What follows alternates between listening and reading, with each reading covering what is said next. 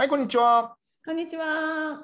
えードイツにお住まいのオペラ演出家、釣り悦子さんと京都の能楽師松野博之がお送りしております能とオペラ対談です。どうぞよろしくお願いしまよろす。しくお願いします。えーっと、今回はですね、前回に引き続きまして、えーまあ、能とオペラというか、えーまあ、個人的なこともあるんですけれども、死生観についてちょっとお話ししていこうかなと思います。はい。まあ、死生観って言ってもね、なんかこう、あれですけど、あのー個人的なものがあるんで、そのまあ、し人が死ぬとかそういうふうなお話かなと思うんですけれど、今回ね、ちょっと僕のお話をさせてもらいますと、はい。うちのね、祖父がね、うん。あのーまあ、えーいろんなお葬式を仕切ってきた人なんですわ。ちょっと変わった人でして、お寺とかじゃないですよね。別にお寺で、お寺とかでじゃないです。じゃないです。そういう、だから、えっ、と、お葬式というものを式なんですよね。結婚式と同じ式なんですよ。お葬式も。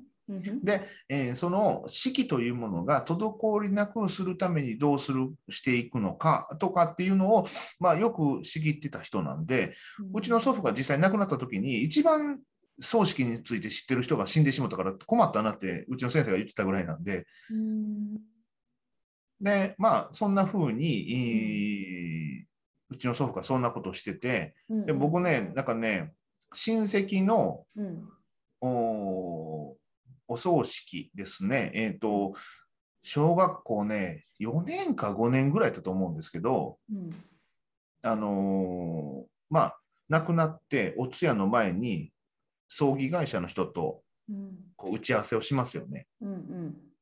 で、なんかわからへんんですけど、とりあえずそこに座ってくって言われて、その打ち合わせをもう小学校の時に聞いてたんですよ、ずっと。うん。それが僕が一番その、えーお葬式について考える時や考えるっていうか、えー一番身近になった時なんですけれども、うん。うん、そのその時に思ったのがこれは式なんだと。うん。うん、あのー悲しむとか、う。うんん、亡くなった人をどうのこうのとかっていうのはこれはまあ個人的なことなんですよね。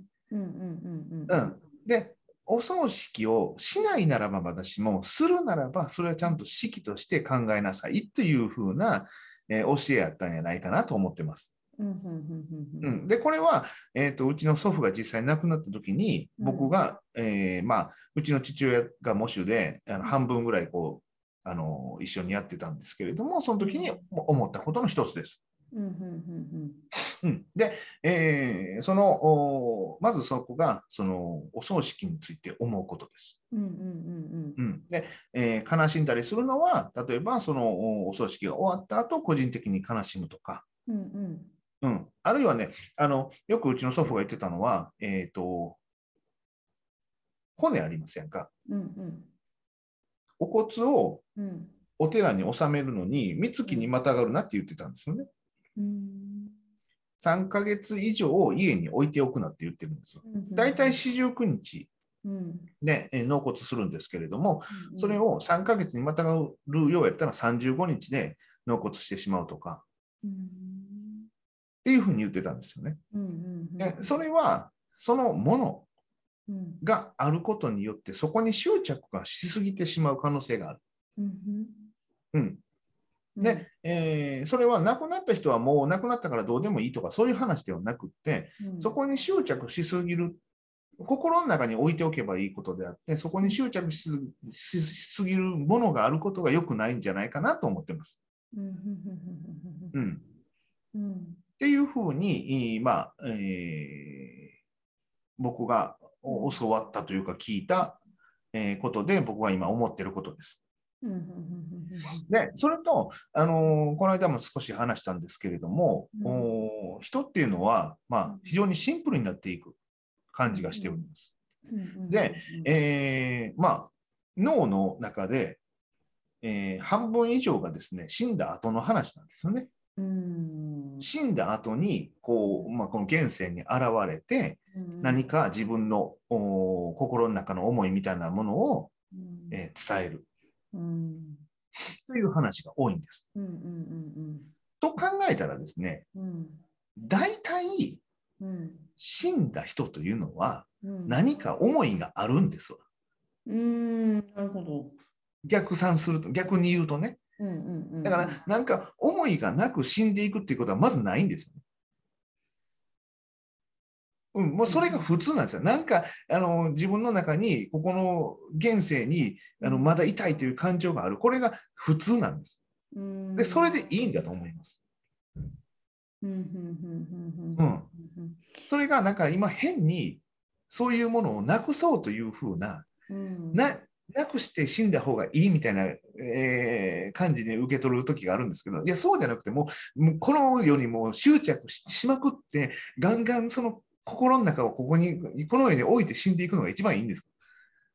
あのでもその心がその最後まで成仏できなくて出てくるお化けというかあの、うんそのひ人たちがこう登場人物で脳でいますけどでも最終的に浄化されて天国に帰っていくっていうストーリーですよね。そうです、そうです。だからそのかい最初から死んだ時にもうパッとこう天国に行く人もいてそれでその残ってるわずかな人たちが話になってるってことじゃないんですか、いや、そうじゃなくってね、もうほほぼほぼどの人間もね、なんか残ってるんですよ。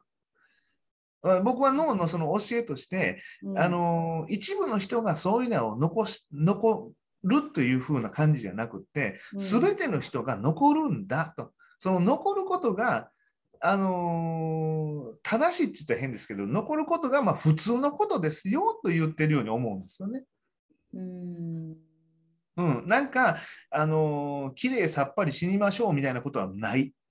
もう、あのー、ドロドロしたもので死んでいって当然。だけれども、そこで、あのー今言ってるのは、えっ、と、なんて言いますかね。あのーい今の思いですよね。生きてる人間の。で、これ、れが結局のところ、死を意識したりとかしたときに、多分少し減ってくるんだと思います。この死を意識してこうなっていくとあんまりいいので、うん、えそのへ減っていくっていうのはエネルギーが減っていくってことですか？エネルギーもそうですし、このような思い。あー思いがえ思いって量量なんですか？ってこと？その種類ってことですか？それとも一つの思いうん。え大きくな小さくなるってことですか？両方あると思います。例えば種類で言うたら、えー例えば自分の残した財産に対しての執着、うんうんうん、あるいは、えーまあ、奥さんであるとか、子供であるとか、まあ、旦那さんでもいいんですけれども、そういう、あのー家族に対する執着。うんうん。ねえーもう執着のことを考えたらいっぱいありますよね。うんうんうん。だから10個あったとします。うんうん。おそらくこの10個の中でだんだんとこう減っていって最後1つぐらいになるんじゃないかうん思ってます。うん、それは、えー死を意識する。実際に例えば自分の体が、えー余命宣告をされるとかっていうのもあるあるでしょうしうんうん。もっと言うならば年を取るっていうのはそういうことなんじゃないかなと。年を重ねていくっていうのはこの少しいろんなものが小さくなっていくような気がしています。欲ってことですよね、その執着って。うん、そうですね。ははははあ、それは思いますね。うん。で、えっ、と、まあ、いろんなこと、いろんな死に方みたいなものはあるでしょうけれども、それ、が、うん、いろんな思いを、うんまあ、うまくこう執着は見見つけられにくいんですけど、いろんな思いが持って当然、うん。それでいいと思います。うん。で、えーそれで、うん。あの、いろんな思いの中から自分でこう選択していって、うん。まあ、一つないし二つぐらいに残った段階で、うん。えーゼロにはならないと思うので、うん。えーその、この世からされたら一番いいかなと思っております。うんうんうんうんうんなるほど。その思いって欲っていうふうに考えると結構うまくこう辻褄が合うかなと思うんですけどうん、なんか欲がある人ってエネルギー生生命エネルギーも強い気がするんですよ。逆に言うと。小さい年齢が若い方が欲が強いっていうか例えばうんご飯すごいいっぱい食べたいとか食欲とか。うん、例えねあの知識欲とか。子供ってなんでなんでなんでって聞きますよね。すごい。もうすごいどうしても知りたいみたいなこと多いじゃないですか。大人になってくるとまあ知らなくてもいいかみたいな。なんか 結構、ね、流せたりとかするじゃないですか。なんかそういう意味で言うとその年を取って生命エネルギーが減ってくると欲も減ってくるのかなっていう感じはちょっとしますけどね。うんうんうん。うん、で、松野さんが最後まで残るだろうと思う欲は何ですか、まあ、死ぬギリギリまで捨てられないだろうと思う欲は何でしょう？というかね、うん、食欲がなくなったらあかんかなと。そうね。うんというのはね、あの、ね、うちのおばあちゃんね、実は、うん、あのー、家で死んでるんです。はいはいはい。うん、病院じゃなくて家で亡くなってるんですよね。うんうんうんうん、で、その死に方っていうのが、うん、えー、っと、1週間ぐらいかけてだんだんとご飯が食べれなくなってきたんですよね。うん、で、最後の2日、1日2日は何も食べてない状態なんです。うんうん、で、もともと小さくて細い人やったんですけれども、えっ、とね、その亡くなった日の、うん、あのー、まあ、亡くなった顔ですよね。うんうん、亡くなった顔がね、まあ、いわゆる能面の痩せ女っていう、うん、その頬が頬がこけてね、うんうんうん、こうまあどう言ったのかな。その亡くなった顔とそっくりなんですよ。うん、でそれ見た時にその人っていうのはその,、その能面が使われるシチュエーションというのはあんまり、まあ、ちょっと怖い曲とかに使われるんですけれども、うんうん、そうじゃなくて人っていうのは自分の体に不要なものを全部自分の中で吸収していって、で亡くなったらこういう姿になるんだなって思いました。うん、うん、そうですよね、うん、だからなんかほんまに、えーと別に病気をしてるとかじゃなくて、いわゆる老衰というやつですね。年いって、え最後は食べれなくなって、最後自分の栄養を全部使い切って亡くなったという感じでした。うちの祖母もそんな感じでしたね。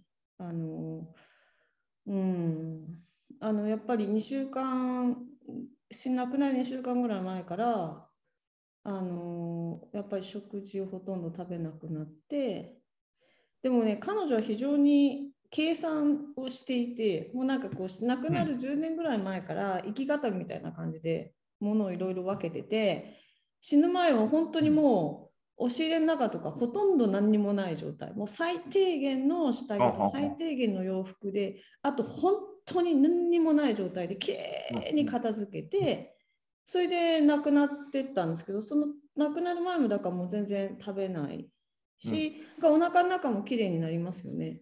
うん、うん、うん、あの本当にきれいに整えてなくなってきましたね。だから無理して食べないし、点滴とかそういうのもしてほしくないって言って、うん。まあ、あのいろんな生き方がある中で、それを見たときに、あこういうことっていうのがこういうふうな意味なんだなって思いました。うんうんうんうん、昔の人はそういう意味では何でしょうそのまだその死死ぬ人を身近に見てるから自分が死ぬ時にも結構そういう準備ができるできてるできるんだなっていうのを私はそう思いでしょうね。うん、あのやっぱりその病院で亡くなることがほとんどですから今は、うん、そこら辺のところがねなんか突然いなくなるような気がするんですよね。うん、でもそうではなくて実際はその徐々にこう坂を徐々に下がっていってるような、のをつぶさに見ていくとそういうのが分かってくるのかなと思います。ですよね。